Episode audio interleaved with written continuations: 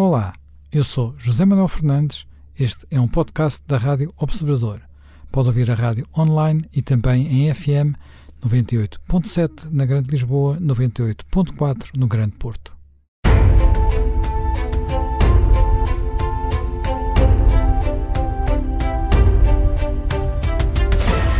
Bem-vindos de regresso a mais um Conversas à Quinta.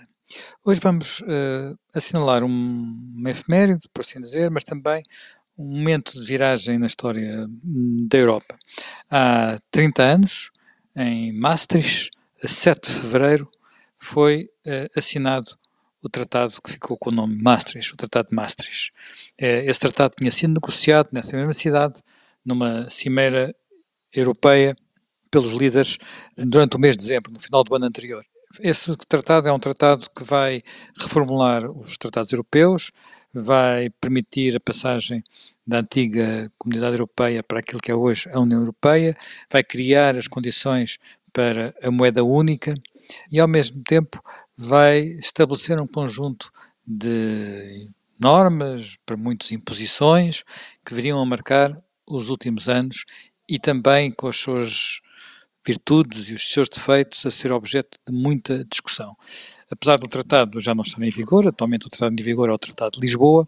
e de, curiosamente, o Tratado de Maastricht ter sido assinado durante a primeira presidência europeia de, de Portugal. Uh, ele foi assinado nesta cidade holandesa, mas na altura já era Portugal que exercia a presidência da, da União é, é, indiscutivelmente um momento muito, muito decisivo. Quando olhamos para, para Maastricht, para aquilo que na altura foi decidido, há muito a ideia de que a criação da moeda única é uma quase que uma consequência da, da unificação alemã, da necessidade de, de, uma negociação entre François Mitterrand e Helmut Kohl para que eh, para tornar possível essa, essa unificação, há um bocadinho essa, digamos, essa história, no sentido de uh, os alemães abdicariam do marco uh, e a França não, não veria com maus olhos a, a unificação. No entanto,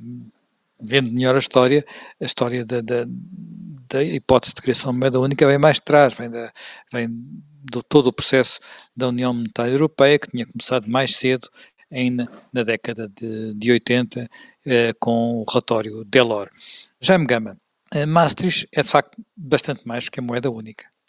Sim, sem dúvida. Maastricht é, eh, como se poderá dizer, um, um balanço integrador de tudo o que tinha sido feito até aí eh, em matéria de construção europeia, desde inicial arrancada com a Comunidade Europeia do Carvão e do Aço em 51, e é uma tentativa de sistematização de todo o edifício. Portanto, marca sem dúvida uma grande viragem. E eh, essa viragem é fruto por um lado, de uma reflexão interior que os países europeus tinham vindo a fazer sobre a forma como melhor conduzir uh, as comunidades europeias, como também é resultado das circunstâncias internacionais e da percepção que têm os europeus de que, tal como está organizada uh, as comunidades europeias, esse conjunto, eh, não está talvez bem preparado para marchar para a etapa seguinte e precisa de ser, de alguma maneira, fortalecido, estruturado, robustecido em certas áreas. E quais são esses grandes factos? No fim, esses grandes factos são eh, o fim da Guerra Fria e a unificação alemã, portanto, pondo aí um problema de como gerir e integrar no todo uma Alemanha que fica maior, que fica mais forte, que é mais robusta, como eh, defrontar problemas internacionais complexos e diferentes, como aqueles que já aí resultaram das tensões monetárias, das crises monetárias, das crises do comércio internacional e o Uruguai Round, como defrontar um problema extremamente complexo, que é o problema da eclosão de um conflito uh, na Europa, que é o conflito da Jugoslávia, e onde nas atuações iniciais se revela um pouco a fraqueza da Europa para gerir esse problema. E depois também acho que há já a noção de que é preciso estruturar melhor todo aquele edifício para que para perspectivar algo que era inevitável que acontecesse, que é o alargamento aos países da Europa Central e de Leste que deixaram de fazer parte do bloco soviético e que, eh, digamos, tudo indicava deveriam vir a ser acolhidos eh, na, na, nas comunidades europeias. E, portanto, as comunidades, para realizarem essa integração decorrente de um futuro alargamento, sentiam a necessidade de se dotar de instituições uh, mais coesas, uh, mais hierarquizadas, de regular melhor o que queriam fazer no plano económico e monetário, de regular melhor o que queriam fazer no plano do que se falava no sentido da existência de uma cidadania europeia com livre circulação de pessoas e que iria implicar ter que ordenar melhor dimensões como polícia e justiça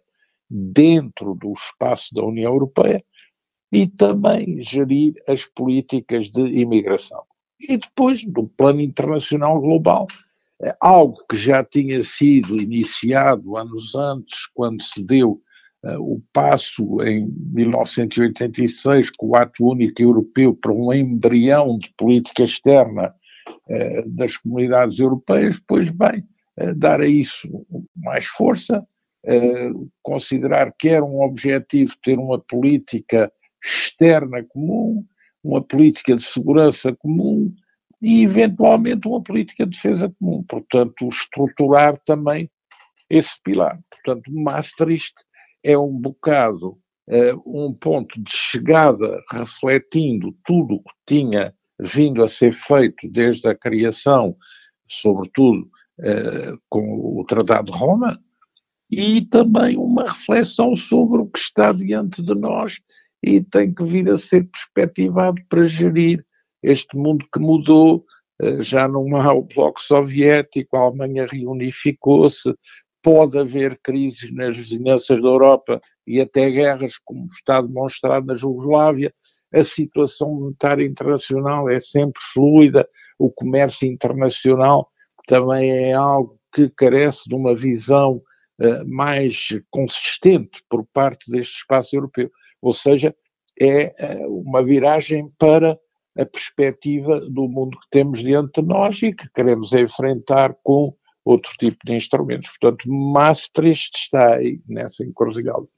Jaime Nogueira Pinto, Maastricht uh, nasceu num momento particularmente otimista da história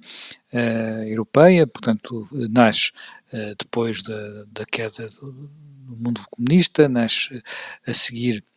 a reunificação alemã uh, nasce numa altura em que aparentemente havia uma nova ordem mundial e tudo uh, parecia correr no sentido da implantação global das democracia, das, da democracia liberal e, uh, mesmo assim, há algo que marca Maastricht desde o início, que é o facto de não, de ter sido necessário encontrar alguns, alguma habilidade para fazer passar esse tratado por causa da de alguma oposição que houve no Reino Unido, mas não só, também noutros países, como, como a Dinamarca, que ficaram de, de, fora da moeda única, que nunca vieram de resto a aderir à moeda única. Essas, essa dualidade de desenvolvimento da Europa e que mais tarde haveria de desembocar no, no Brexit, até que ponto é um sinal de que eh, esta construção tem problemas. É que, para todos os efeitos, o, nessa altura, na altura em que, na altura de Maastricht, havia, quem lê a imprensa americana, veria que 90% dos economistas americanos vaticinavam o, o, fracasso do projeto da moeda única. Bom, eu acho que o que depois, enfim, no, no plano económico e financeiro, eu acho que não foi essa a questão que, de certo modo, levou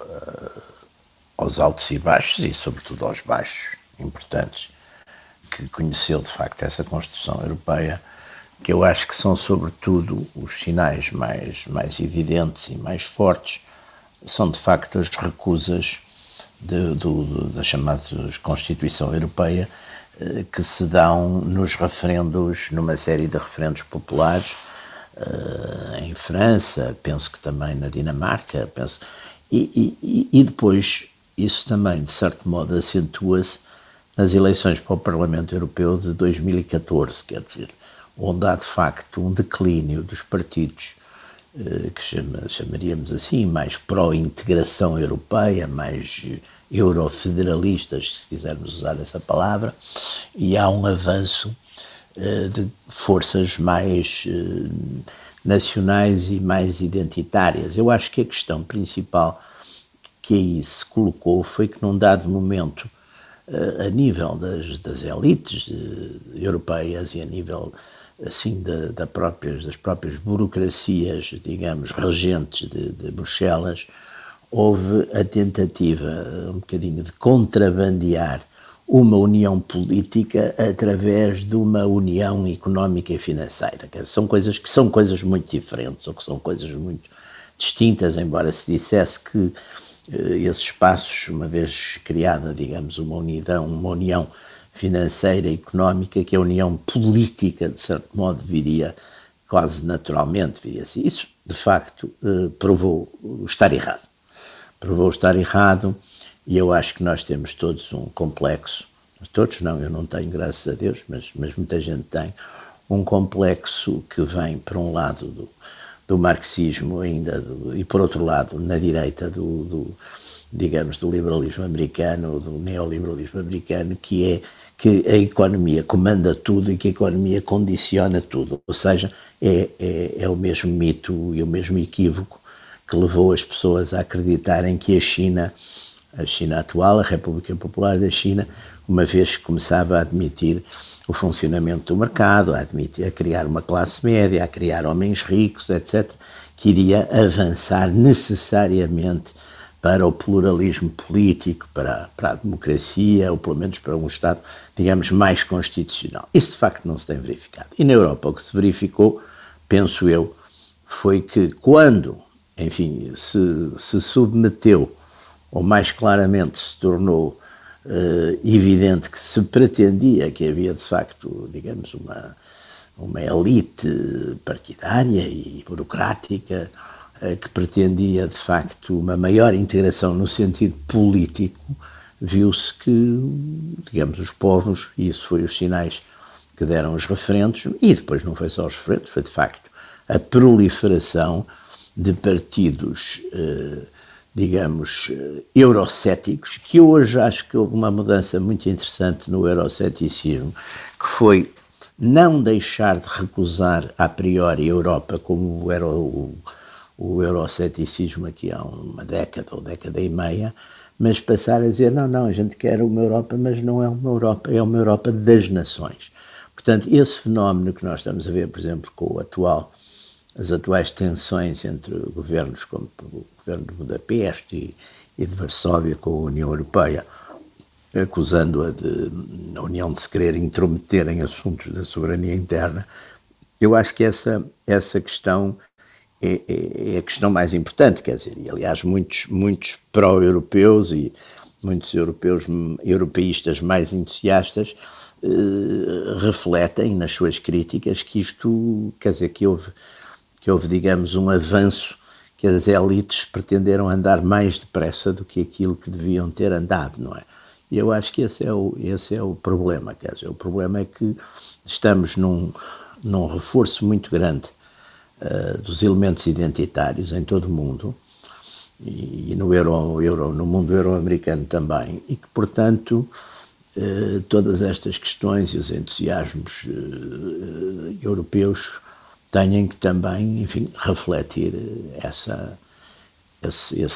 essa temperatura, não é? Essa temperatura emocional, ou emocional e, e substantiva e política dos, dos povos, não é? Já-me já me gama, enfim, nós temos pouco tempo mais na nossa primeira parte, mas pensa que este, este aspecto que o Jaime Moreira Pinto apontou é mesmo determinante. O que é facto é que nestes anos houve imensos problemas com a moeda única e ao mesmo tempo uma imensa vontade política de ultrapassar e, eles têm vindo a ser ultrapassados apesar de todos os problemas que surgiram. Vamos a ver, nós temos que ver isto em perspectiva. Eh, quando nós estamos a falar do Tratado de Maastricht, nós estamos a falar de 1992. E 30 anos. Tratado, 30 anos é uma geração. O, o, o, o, Tratado de Maastricht, quando é aprovado, são membros uh, das comunidades europeias 12 países. Uhum. E o Tratado de Maastricht uh, foi aprovado com, digamos, praticamente unanimidade desses países. Em França houve um referendo uh, muito competitivo, porque os partidos dividiram-se, quer o Partido Socialista de François Mitterrand, quer o partido uh, UDF de Chirac, dividiram-se e tomaram membros vários desse partido, posições diferentes, mas ao final, no referendo, ganhou sim. Houve referendo em três países. Na França ganhou sim, na Irlanda também veio a ganhar o sim, e na Dinamarca ganhou o não e uh, o não dinamarquês depois levou a uma renegociação do tratado que abriu praticamente uma exceção para a Dinamarca na questão da moeda e em alguns outros pontos. Mas o Tratado de Maastricht é aprovado pelo Parlamento Britânico e é aprovado sem referendo. O Tratado de Maastricht é, no fundo, uma construção Mitterrand-Kohl-Major são os conservadores ingleses. Aliás, na Inglaterra os problemas vieram um bocadinho do Partido Conservador, mas vieram muito do Partido Trabalhista no Parlamento, porque o Partido Trabalhista queria muito o modelo social e queria muitos sistemas de controle sobre o processo decisório. Portanto, até foi na área do Partido Trabalhista que surgiram mais as questões eh, soberanistas e sociais. Mas o Tratado de Maastricht depois é, é posto à experiência e uh, o Tratado de Maastricht tem, eh, digamos, três tratados corretores. O Tratado de Amsterdão, em 97, e o Tratado de Nice, em 2001, que corrigem o Tratado de Maastricht. E depois do Tratado de Nice é que há uma deriva em 2005 para a elaboração de uma Constituição Europeia. E essa Constituição Europeia é que vem, no fundo, a não poder ser implementada porque há um referendo em França e outro na Holanda que dizem não. E, portanto, o processo de claro. elaboração do chamado Tratado Constitucional da Europa fracassou. E é por isso que se tem que recuar para uma espécie de mini-tratado, que é a terceira revisão do Tratado de Maastricht, que é o Tratado de Lisboa. E, no fundo, Maastricht tem o seu assentamento, duas revisões, Amsterdão e Nice, um fracasso de revisão porque era muito vanguardista que perde, e depois um corretivo mais ajustado, que é o Tratado de Lisboa. E isso é o que hoje praticamente constitui o edifício que tem estado estabilizado. Só que aí o Jaime Garapinto aponta para um fenómeno que nasce do debate da Constituição Europeia, que não foi aprovado, mas que já tem a debater muitos países da Europa Central e de Leste que entraram, entretanto, claro, na União Europeia. Jaime Garapinto, ainda há bocado estava a referir que muitas pessoas uh, tinham a tentação de achar que a economia comanda tudo e, e dirige, uh, digamos, a vida das pessoas. Uh, no entanto, noto que Maastricht era muito mais que um tratado económico. Maastricht tinha um conjunto de outras, de outras componentes, como por exemplo a cidadania europeia, como por exemplo uh, o, a educação, o, a política a educação, externa. A política, a política externa, o ambiente, o reforço do poder do Parlamento Europeu, que a partir daí, por exemplo, passou a ter um poder de co-decisão e um poder de veto sobre os comissários europeus, nomeação dos comissários europeus, tinha um conjunto de, de, de, de avanços na construção, de, avanços, enfim, depende da perspectiva, mas aquilo que foram considerados avanços na Constituição Europeia que vão muito para além da criação da moeda única. Sim, sim, mas o que eu, o que eu acho, e era um pouco nesse sentido que estava a tecer estas considerações depois das resistências, é que eu acho que os países membros, exatamente porque não há um, quer dizer, não há um diretório, não há um governo europeu, os países membros normalmente acomodam-se, negociam, ajeitam-se e, e, vão buscar aquilo que lhes interessa. Mas quando, eh, por qualquer razão, essas normas europeias vão contra os seus interesses nacionais, sejam eles económicos, financeiros ou políticos ou o que for, eh, básicos, eles reagem mal e por isso mesmo, nós mesmo, por exemplo, quando há, o que é que a gente tem de realizações uh, na política externa europeia, se não manifestações de princípio, condenações de princípio, nunca vi até hoje, praticamente não me lembro de ver nenhuma ação que fosse uma ação, digamos, eh, no terreno, eh, que fosse tomada coletivamente e aceite por todos e que tivesse, sei lá, consequências, por exemplo, de uma intervenção eh, militar ou qualquer coisa desse tipo. Quer dizer, eu acho que uh, não vemos, quer dizer, assistimos, digamos, a,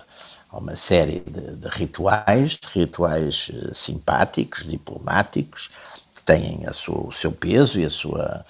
e a sua influência, mas não, não, de maneira nenhuma vemos que essa construção, essas construções. Claro que há coisas que são importantíssimas, por exemplo, o facto das pessoas dentro do espaço da União Europeia poderem viajar sem passaportes, quer dizer, eh, portanto, isso, claro que isso é importante. O facto das pessoas poderem trabalhar, em princípio, poderem trabalhar, hoje deve haver cerca de 20 milhões de, de europeus que trabalham noutros países, e isso é evidente que há uma série de consequências desse tipo. Agora, quando entra naquilo que, enfim, que eu chamaria o domínio da, da soberania, até hoje não me parece que os Estados, mesmo aqueles que até são mais fracos e mais periféricos, tenham aceite soluções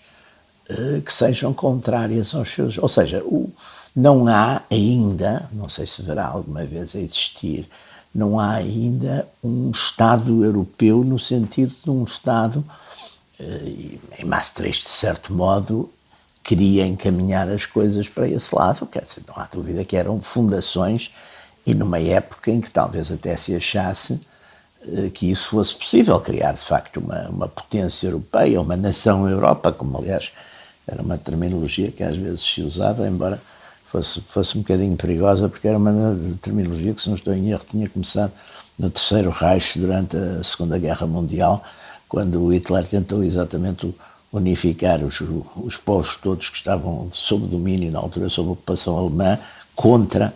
o, contra a União Soviética e contra os Estados Unidos. Portanto, uh, aí também, quer dizer, e, esse ponto leva-me a ver que, de um, de um, ponto de vista, digamos, de, de realismo, uh, não há dúvida que houve, houve, progressos que são assentes e que as pessoas acham com certeza que é vantajoso isso, poderem fixar as suas, uh, o seu trabalho noutros países europeus, poder Agora, depois, quando chegam, se chega, digamos, àqueles domínios em que, por qualquer razão, uh, os interesses nacionais ou os interesses de, enfim, daquilo que é entendido pelos governos do momento como os interesses nacionais são lesados, de um modo geral, não, ainda não vi que, que funcionasse essa unidade ou essa coordenação europeia. Jaime Gama, um dos aspectos mais criticados, mais controversos do, do Tratado de Maastricht são os chamados critérios de Maastricht. Isto é, eh, aquilo que foi, foi, foi adotado primeiro para a adesão à moeda única e depois para, de alguma forma, permanecer no euro sem, sem problemas. É óbvio que nós já vimos, já vimos as crises porque o euro passou, estamos longe desses critérios, uh, os 3% de déficit, os 60%, 60% de dívida pública. Uh, visto à distância, faz sentido ainda, fazem sentido ainda esses critérios, é um tema que vai estar novamente em discussão nos próximos tempos. Bom, vai estar em discussão e obviamente é, é sempre diferente ter essa discussão de um ponto de vista teórico em situações de normalidade ou ter essa discussão uh, de um ponto de vista mais ideológico em estado de necessidade. Portanto, aí os pontos de vista variam. E, e os governos mesmo os governos muito liberais não deixam de pensar nos seus eleitores e, consequentemente, depois, quando são chamados a tomar certas decisões, também têm derivas um pouco contrárias ao seu pensamento de origem. Bom, uma moeda exige para um espaço nacional regras. As moedas nacionais foram implantadas nos espaços nacionais, eh, digamos, fazendo um pouco razia no que eram as autarcias económicas e aduaneiras que ainda perduravam em regiões e em partes dos países. É, depois, se há uma moeda única europeia, essa moeda tem que se regular por regras que façam dessa moeda uma moeda forte e não uma moeda fraca ou espécie de moeda fantoche, porque isso depois é objeto de uma avaliação no mercado monetário internacional e quem optar por essa moeda opta por uma desvalorização dessa moeda com as consequências negativas que daí resultam para qualquer espécie de credibilidade internacional. Portanto, a existência de uma moeda implica regras. E também do ponto de vista das finanças públicas, já aqui não no campo monetário, mas nas finanças públicas de todo esse edifício. E, naturalmente, um país que é muito sensível a isso eh, é a Alemanha, porque é o país que tem uma experiência no passado desastrosa quanto a políticas de déficit excessivo e a políticas de inflação descontrolada, e porque é o país que tem mais capacidade nesse conjunto e, e tem um bocado o receio desse conjunto todo querer vir fazer, eh, encostar no orçamento alemão as suas despesas, ou então de fazer recair sobre eh, o que são os interesses monetários da economia alemã, os seus outros interesses monetários, eh, digamos, mais frágeis no seu objetivo ou mais conjunturais. Portanto, a Alemanha é, desse ponto de vista, um país mais clássico na organização de toda a esquerda. Por isso, a Alemanha dedicou uma enorme importância à apreciação do que eram as finanças públicas dentro da União Europeia e do que era o euro, porque não queria ceder uma moeda estruturada como o marco e passar a adotar uma moeda dirigida por critérios que ela própria considerava ruinosos. E eu devo dizer que esse debate foi interessante ver como evoluiu na própria União Europeia. Hoje, até na União Europeia, você tem muito mais pessoas a favor do rigor orçamental, do rigor financeiro e de uma política prudente em relação ao euro eh, do que tinha há uns anos atrás. A demagogia nesse campo hoje não rende, porque os cidadãos também são responsáveis e, de certa maneira, os cidadãos nas suas vidas familiares e pessoais tendem às vezes até a ser mais responsáveis que os Estados e que as administrações que as entidades regionais, que as autarquias, e sabem muito melhor avaliar o que é o sentido de equilíbrio na condução eh, de todas essas áreas. Portanto, eh, digamos que a, a, política europeia, no seu conjunto, mais não tem adotado critérios para se reger com a prudência de uma família equilibrada do ponto de vista orçamental e do ponto de vista dos seus interesses económicos, que são uh, absolutamente fundamentais. Portanto, isso hoje também já está noutro, já está noutro, noutro patamar. E, e, e, e tem-se visto como isso tem contribuído para, para credibilizar também o, o edifício conjunto. Agora, quando isto é lançado, por exemplo, é, é preciso uh, ver um, uma coisa interessante. A, a, Alemanha, por exemplo, em todas estas matérias, mete sempre o seu Tribunal Constitucional a dar como que um parecer prévio à adoção das suas posições em termos de assinatura de tratados, porque a Constituição alemã é muito estrita na condução eh, destes dossiês e tem regras que são eh, interessantes e importantes. Portanto, aqui tem havido também um diálogo entre culturas sobre governação económica, sobre governação monetária, sobre eh, finanças públicas, finanças públicas nacionais, finanças públicas europeias, e acho que tem havido uma aprendizagem e o debate e o diálogo tem sido positivo para eh, fazer assentar eh, tudo em plataformas mais razoáveis, mais sãs, mais prudentes, mais equilibradas e mais sérias. E é por isso que o edifício continua de pé, porque se não fosse isso, eh, já estaríamos muito, muito mal colocados. E nessa matéria basta um ano ou dois para fazer derrapar todo o esquema. Agora, o que não se pode é estar a definir critérios ao sabor da conjuntura, consoante a maior dificuldade ou mais facilidade. Naturalmente, em momentos de crise, é necessário agir de certa forma, mas também agir com prudência, porque o pior que acontece é atuar numa crise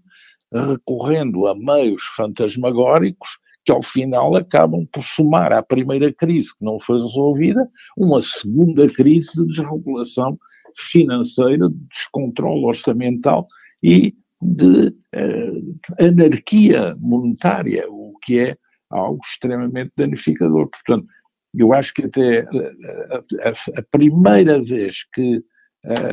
as instituições europeias são chamadas para enfrentar a crise de 2008-2009 uh, são um bocado uh, imprudentes ou pouco claras na sua orientação, seguem muito o modelo conjuntural da administração americana, mas agora, quando foram chamadas a agir no caso do Covid, já estavam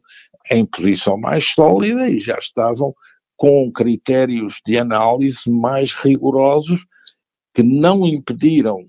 a adoção de instrumentos conjunturais adequados, mas não criaram depois a crise da dívida, do endividamento e descontrole de finanças que transitou para dentro da União Europeia na sequência da crise internacional de 2008. Já me Pinto, uma das coisas que também resulta de Maastricht e tem sido um elemento às vezes perturbador nesta relação entre os Estados e a, e a, e a União, e entre os povos e a União, e entre os povos e os Estados, é, eh, foi a definição de novos, novos níveis de soberania, não é? E a transferência de níveis de soberania para eh, fora das, das fronteiras nacionais. Portanto, talvez o exemplo mais emblemático disso tudo seja o do Banco Central Europeu, portanto, e o facto de eh, os países deixarem de ter política monetária, com as consequências que nós em Portugal já sentimos mais que uma vez, para o melhor e para o pior, uhum. mas noutros domínios passa-se às vezes o mesmo. Esta tensão, da sua perspectiva, tem sido bem gerida? Bom, eh, como o Jaime Gama aí estava, e muito bem, estava aí a chamar a atenção, a crise de 2008, de 2009, no princípio, eh, na Europa achou-se que, enfim, como, como a Europa estava, de certo modo, mais livre, digamos, do, de tudo o que era, todos aqueles problemas da, da subprime dos Estados Unidos, eh, não se levou, enfim, não se levou muito a sério isso no início. E depois, quando de facto caiu, eh, em 2009, caiu toda aquela questão da Grécia em cima, e também pensando que havia de facto também, no fundo, uma cláusula, digamos, dentro da, ou dentro da União Europeia que, que, a União não era responsável pelas dívidas dos países membros, não é? Portanto, houve aí de facto um choque muito grande e que depois não se estendeu. Estendeu-se da Grécia, estendeu-se à Irlanda, estendeu-se a Portugal, estendeu-se à Espanha e, portanto, tudo isto eh, teve de facto, foi, foi, foi digamos, foi um período oh, bastante. Oh, Jaime, e, e, e podendo ir também no barco a Itália e a França. Exatamente. Portanto, foi um período. E, e de alguma forma a própria, a própria Espanha, a Espanha também passou, a Espanha foi Espanha, internacional assim ser, não é? Portanto, houve aqui, digamos, um, um abalo grande, e um abalo bastante grande, e, e, e que eu acho que também contribuiu, de certo modo, eh, estas coisas têm sempre efeitos, têm sempre efeitos psicológicos e efeitos políticos, quer dizer, estas, estes, estes, estes choques digamos, eh, financeiros e, e de facto, a, a, crise foi uma crise muito profunda que atingiu as pessoas e os bolsos das pessoas. Eu lembro-me que nesse verão se não estou em erro, 2009 estive, estive na, na, na, Grécia, nas ilhas gregas, e de facto as pessoas iam ali, andavam ali, coitadinhas, a ir levantar dinheiro com limites muito grandes, não é? Portanto, tudo isso, todo esse, todo essas, todo, todo esse preço, não é? Ficou e marcou muito os tais sintomas depois de, eh, de, euro, de euroceticismo e de receio, e as pessoas depois também, como há pouco dizíamos, fazem alguma demagogia na base disto, quer dizer, eh, estas instituições não são também para resolver ou para, ou para salvar tudo, quer dizer, agora não há dúvida que essa disciplina, que se, se de facto tira soberania, de facto, aos países, não é? Não há dúvida que que a partir do momento que há, há um determinado tipo de regras, uh, a, a, chamada soberania eh, financeira, por exemplo, de facto, um país que não, não, os países deixam de ter poder sobre a sua própria moeda, é evidente que isso tem, tem custos, tem custos em termos de soberania. E, e agora, uh, também concordo, e hoje talvez haja, enfim, uma, uma certa mentalidade eh, talvez porque as pessoas estão mais ligadas, têm mais sensibilidade a esses problemas, talvez seja mesmo a única, que eu acho que há uma maior sensibilidade a esses problemas económicos e financeiros, portanto as pessoas também, de certo modo, aceitam mais facilmente esse tipo de disciplinas,